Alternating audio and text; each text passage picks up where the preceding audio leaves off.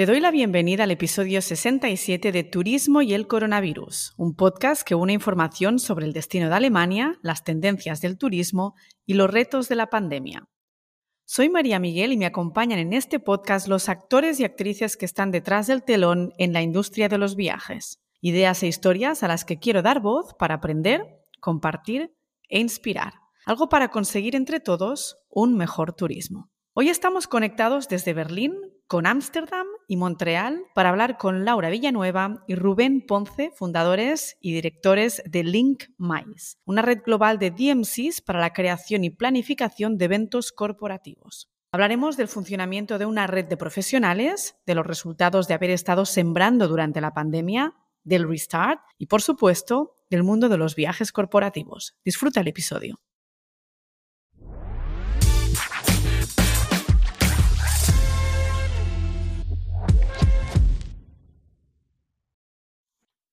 Bienvenidos Laura y Rubén al podcast de Turismo y el Coronavirus y muchas gracias por estar aquí hoy con nosotros.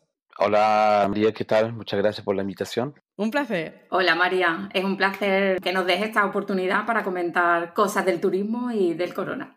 Un gusto, Laura, ya lo sabes. Bueno, la pandemia ha sido el mayor reto de nuestra carrera profesional, allí me incluyo yo también. Tú, Laura, como fundadora y directora de Camaleon Tours en Ámsterdam y tú, Rubén, como director de Link Mundo. Habéis desarrollado una idea durante la pandemia, algo que seguramente, imagino, ya tendríais en estado embrionario. Y la pandemia cayó, yo siempre digo, bien, entre comillas, para ponerse manos a la obra. Contadnos cómo surge Link Minds y por qué surge esta idea el hecho, como tú has comentado ahora mismo, María, el corona surge de un día a otro. Nos vemos totalmente fuera de juego, con mucha incertidumbre, con mucha también preguntas, ansiedad de qué pasará y, por supuesto, nadie, nadie pensaba que iba a durar tanto.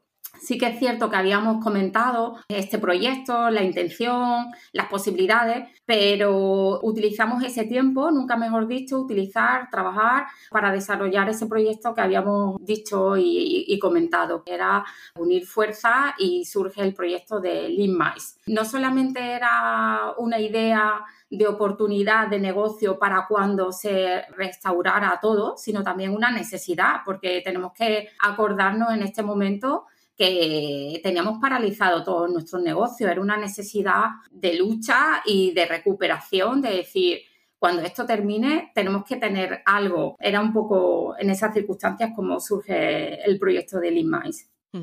Y antes de entrar en el proyecto de LinkMinds, así más en detalle, ¿qué pensó vuestra cabeza a la hora de meterse en un proyecto? ¿no? Es decir, eh, vosotros creáis algo mientras al mismo tiempo tenéis otra cosa completamente congelada. ¿Cuál es el reto interno para decir, venga, va, doy el paso y me meto?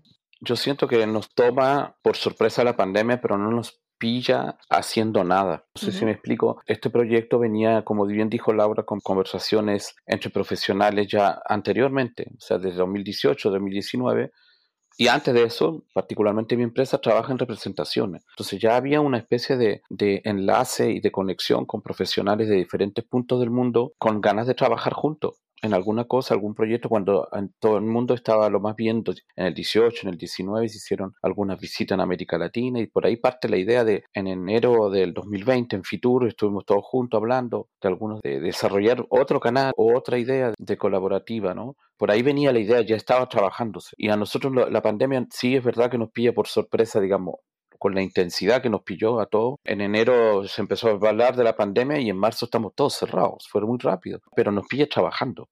Nos pilla trabajando este proyecto que básicamente, María, te tengo que ser honesto, no iba para lo que se creó Limais en un principio iba más allá para unir fuerzas y abrir un sector del mundo hacia otros profesionales. Pero luego cuando nos pilla la pandemia, de hecho estamos trabajando en Ciudad México el 9 de marzo en un evento propio de, este grupo y nos pilla la pandemia. Fue nuestro primer Zoom, por así decirlo, nuestra primera reunión y desde ahí llorar un rato y trabajar, porque lo que sabemos hacer los emprendedores es trabajar. Entonces dijimos, vamos a trabajar y se empezó a desarrollar. Por eso creo que para nosotros sí la sorpresa de la pandemia, pero nos pilla con un proyecto en mano. Y eso creo que fue fundamental para que naciera Limais. A mí me gustaría subrayar uno de, de los comentarios que ha dicho Rubén, que es la, la diversificación. Yo personalmente en esas circunstancias dije, más puertas intente o más vías de diversificación pueda tener, mejor. Y esa era una vía que podíamos pensar que, oye, pues diversificación y especificación en el área más, que es lo que está pretendiendo Limais, como la palabra lo dice. Luego hablaremos de exactamente de qué es LinkMice para que la audiencia lo pueda seguir. Pero ya un poco enlazando lo que, lo que habéis contado desde antes, ese cómo entráis en ese proyecto, ¿cuál es el reto actual ahora? Un poco, no sé si es una pregunta incluso pensando en, ¿se sentirán igual que yo? ¿Sabes? Es un poco así. Porque ¿cuál es vuestro reto ahora? ¿Cómo está siendo, por ejemplo, el restart de Camaleon y el de Link Mundo? Y aparte, LinkMice. Es decir, ¿cómo es ahora todo? Bueno, un poquito... Una locura. Una locura. Nos faltan horas de trabajo y hay que elegir, obviamente, estamos haciendo lo que, lo que queremos y a lo que nos dedicamos en el sector del turismo. Pero uno de los retos que nos encontramos obviamente el haber comenzado de cero a, mil, casi, iba a decir cien, pero de la noche al día, entre otras de las circunstancias, como sabemos todos los que trabajamos en el turismo, y bueno, en diferentes continentes el corona ha ido diferentes fases, pero claro, ya hemos cerrado y abierto tantas veces que ya esta última era, digo, ¿y será verdad? ¿Y por qué? Entonces, claro, como que tienes ganas de primer momento que otra vez vuelva a la normalidad y que tu empresa funcione y vengan los clientes y pueda em, comenzar con la operativa, pero había también un poco de incertidumbre, decir, bueno, ¿esta será la verdadera? Esto un poco, entonces, el haber comenzado de 0 a 100 en cuestión de una semana, ha mm. sido un reto para todos, para mí como empresa, para el equipo y, bueno, la verdad es que, esto es así. Contamos con menos recursos porque hemos hecho frente a, a una circunstancia económica nunca antes vivida. Entonces, hemos recortado tantos recursos para poder sobrevivir económicamente y para poder tirar como empresa que, claro, pues nos faltan personal en todos los departamentos, en todas las áreas Así que así un poco vamos eh, en esa circunstancia. Y durante el corona, sí que Camaleon Tour ha podido, bueno, vamos a decir, sobrevivir y, seguir adelante, pues gracias a una subvención que tuvimos del gobierno se ha dicho, en la cual hemos trabajado pues la formación del trabajador, hemos trabajado también en incluir herramientas que nos faciliten automatización en los procesos y ahora todo esto se tiene que trasladar a la vida real y la vida real a mil por hora. Entonces, el conjunto de todos estos factores, pues nos encontramos con otro escenario que no es el que hemos vivido siempre. O sea, hay una parte que, que como que no la controlamos. Esa es la realidad.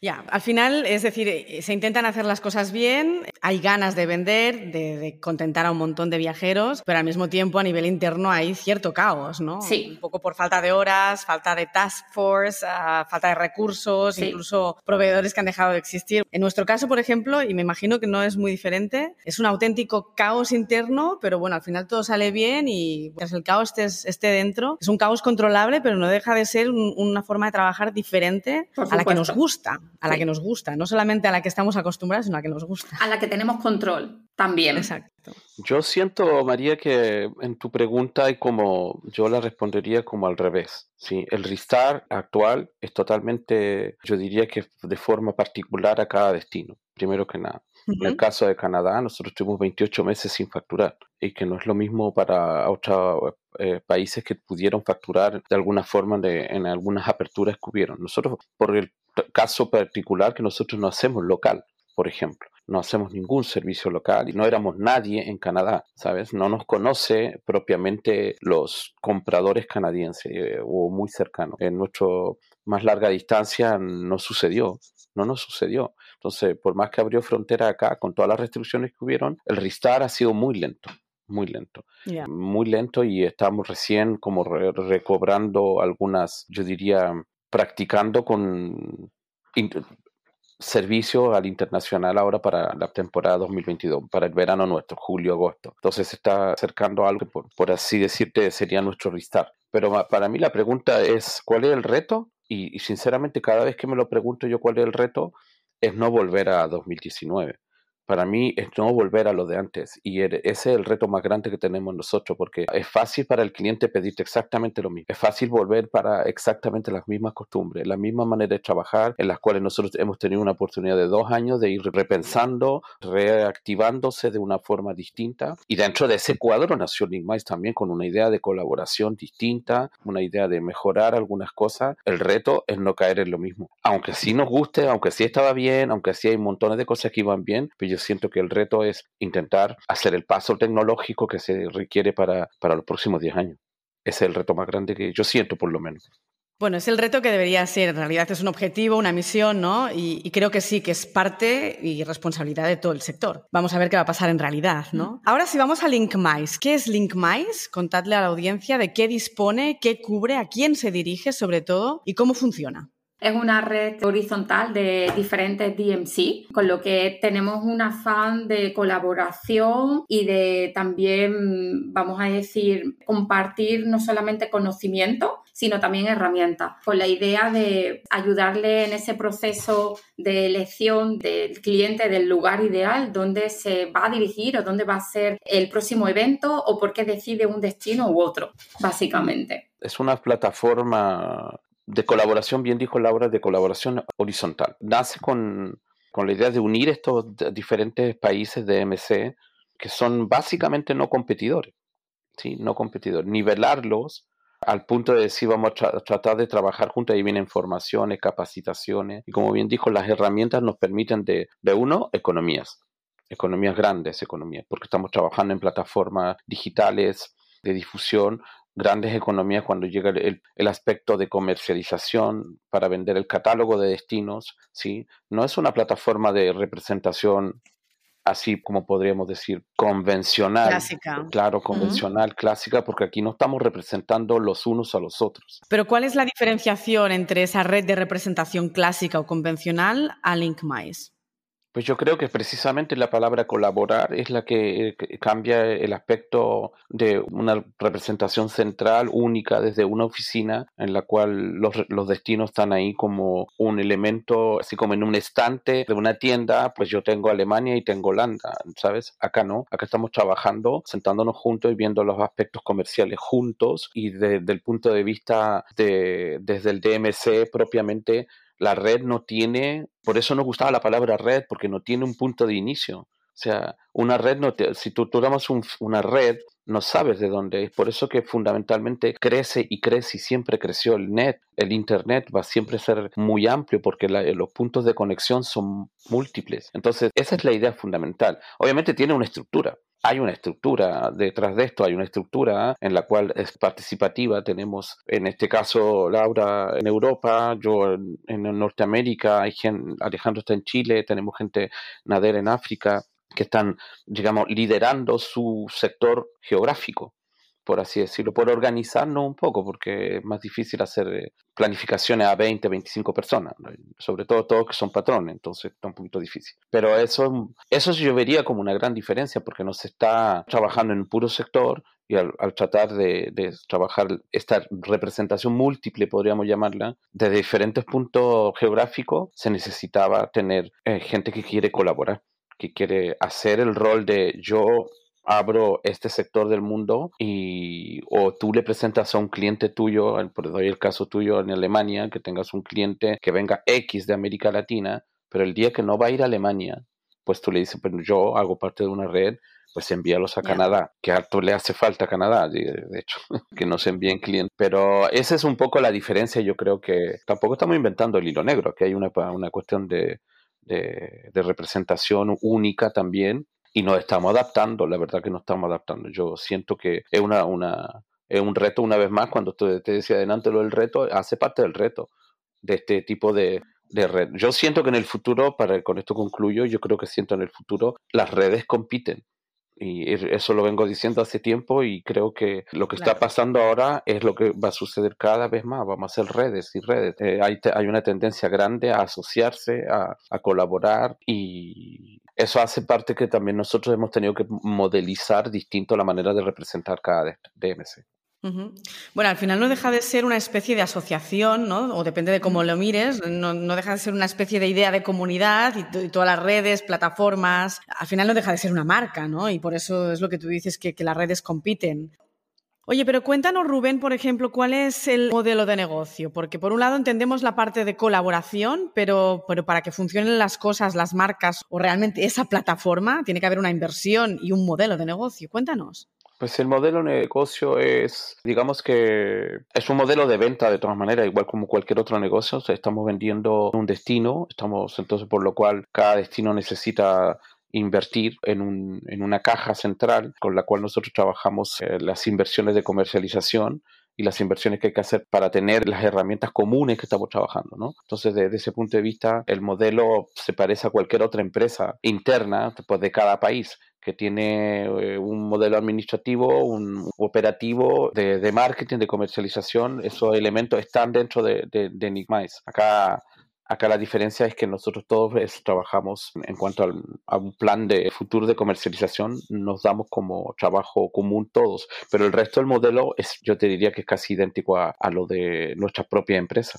pero bueno, entiendo que al final es cada DMC tiene su modelo de negocio, ponéis sinergias juntas y luego tiene que haber una caja que fluya hacia la plataforma, ¿o me equivoco?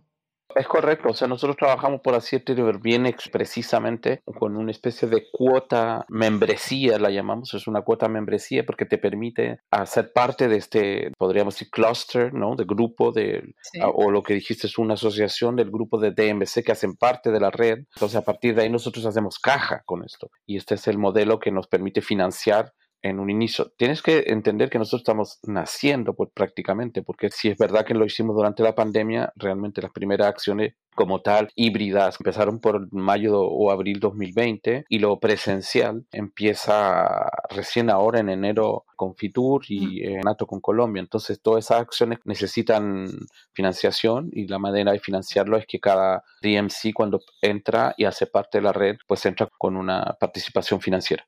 Perfecto. ¿Cuál es vuestra propuesta de valor? ¿Cómo comunicáis que sois quizás mejores que el de al lado.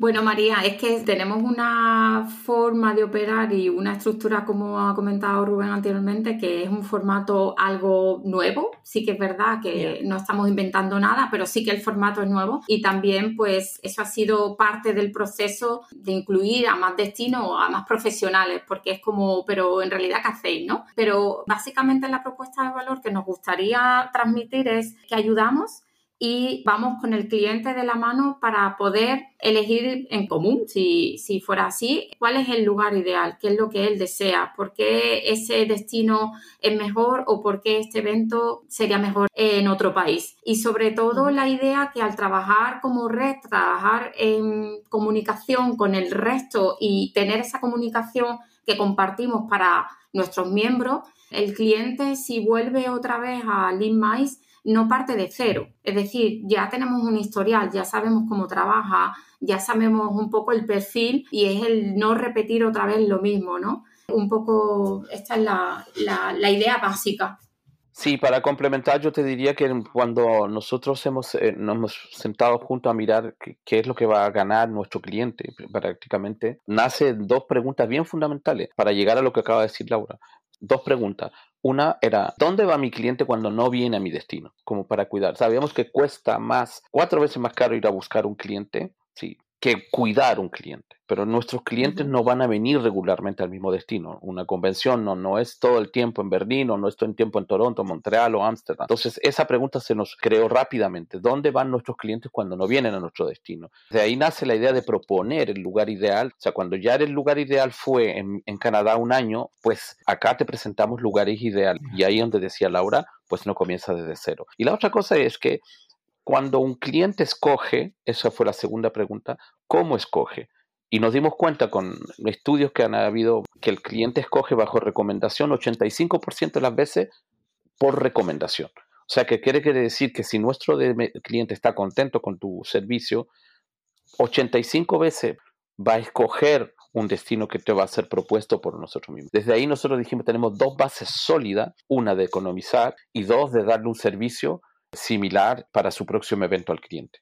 En vuestra página web habláis de eventos presenciales e híbridos. ¿Qué alternativas ofrecéis para el campo híbrido y con qué tecnológicas cooperáis? En el caso de, los servicios que se están proponiendo dentro de la página web, son servicios que de uno están básicamente en varios DMC lo están proponiendo. Pongo un ejemplo. No es algo que LinkMice propone, sino que es el destino como tal va, va proponiendo. En el caso de presenciales, bueno, obviamente todo el mundo sabe cuando un cliente suele desplazarse va a necesitar eventos directos con nosotros, pero a la vez hoy día con el tema de que ha sucedido dos años trabajando en línea, pues hay varios clientes que están trabajando el aspecto híbrido. Entonces, en cuanto a tecnologías, nosotros estamos trabajando, por ejemplo, todas nuestras presentaciones directo a los cliente o, por lo menos, te doy un ejemplo, en Anato hemos estado en un stand y nosotros teníamos una plataforma directa para nuestras reuniones para aquellos que no pudieron asistir al evento. Tenemos una plataforma que se llama StreamYard, que es una plataforma similar a Zoom, pero personalizable completamente con la marca de cada uno de nuestros DMC. Eso sería un, tipo de ejemplo de algún evento híbrido. En caso de comercialización, en caso de directo al cliente, están miles de plataformas actuales, pero yo creo que más allá de saber qué tipo es, es decir, que el servicio existe y que hoy día siento yo que los próximos años, pues sentimos nosotros los DMC que va a estar muy presente esto del híbrido, ¿no? ¿Y cuáles son vuestros próximos pasos, Laura?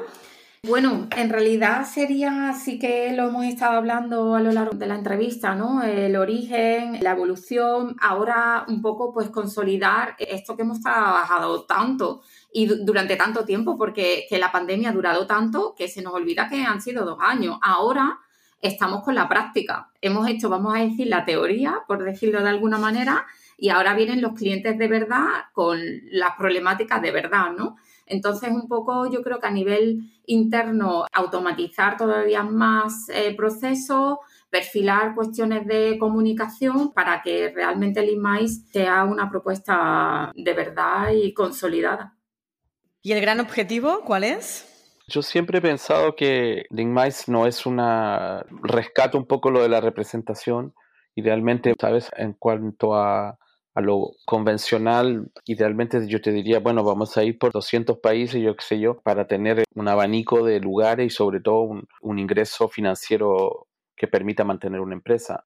Crecer, crecer con calidad, eh, una oferta, una oferta de calidad, no estamos apurados, no estamos apurados. De hecho, el plan de por los próximos cinco años hablábamos a lo mejor de 40 DMC en el mundo, que no es mucho, pero consolidar América Latina, que fue la fase 1, el, lugar en, en donde cual nosotros nos enfocamos, por una razón bien sencilla, que cuando empezamos esto a platicar en México, nos dimos cuenta que dentro de nuestro, primero, dentro de nuestros miembros que habían en aquella época, cubríamos terreno bastante amplio, porque estaba eh, Nader de, de Takapestur en, en Túnez, Petra que está en Eslovenia, Laura que está en Holanda, Alejandro que está en Santiago de Chile y yo que estoy en Canadá. Entonces, si tú, me pones esto en un mapa, eh, estábamos cubriendo geográficamente un montón de terreno.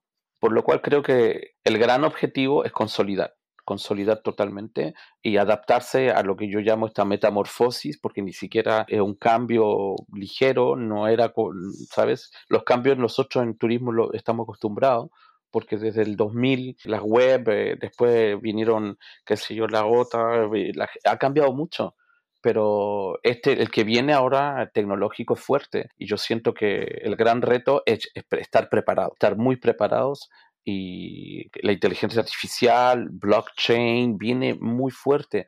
Y por lo menos yo no, lo digo con un tono de gravedad, lo digo en un tono, a mí me encanta lo de la tecnología, pero creo que viene tan fuerte y sino más que lo que fue la transformación cuando entramos en todas las agencias online. Viene algo grande y creo que hay que estar preparado. Y la unión hace la fuerza, ya está.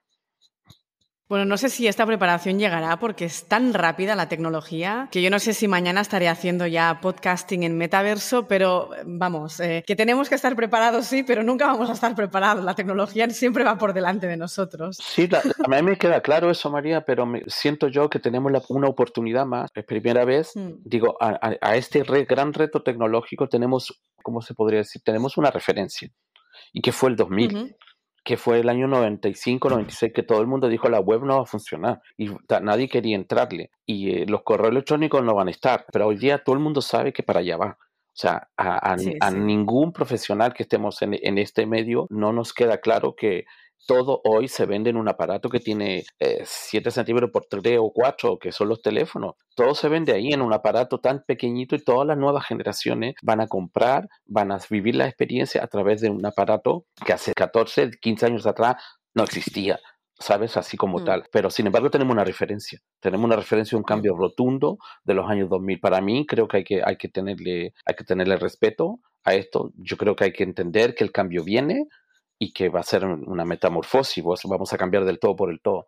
Sin duda. ¿Dónde, ¿Dónde os conoce la audiencia personalmente ahora que se acercan todos los eventos? ¿Dónde os pueden conocer ellos? Contamos con una página web, ahí sería una forma que viera la gente más, pues un poco más en profundidad qué es lo que hacemos, destinos y cómo operamos. Y también hemos participado, bueno, afortunadamente ya mm, se abrieron algunas ferias como Fitur en Madrid y Anato en Colombia, en las cuales ambas hemos participado. Y bueno, pues estamos presentes también en redes sociales, aunque bueno, como hemos dicho, ¿no? Estamos empezando y tampoco podemos estar en todos los sitios 100%, pero sí que hay un abanico de herramientas que, nos hacemos visibles al público. Fenomenal. ¿La web la puedes citar? Pues la web Linmice, www.linmice.com. Tiene un guioncito, entonces links-mice. Perfecto. Pues Rubén y Laura, muchísimas gracias por toda la, información, por todas las ideas que nos habéis compartido, esta inspiración de compartir sinergias, de esa red de confianza, de conocimiento que compartís en LinkMice. Muchísima suerte que superéis ese reto, que entréis en el mundo del metaverso muy pronto para hacer esos, esos eventos híbridos. Y nada, y allí nos veremos. Espero que pronto os vea en persona, pero si no, nos vemos en, en el metaverso, en Ámsterdam, en Canadá o en Berlín, donde queráis. Exacto, pues muchas gracias a ti también, María, por darnos esta oportunidad de, de comunicación. Muchas gracias. Gracias, cuidaros. Hasta luego, María, muchas gracias. Gracias, chao.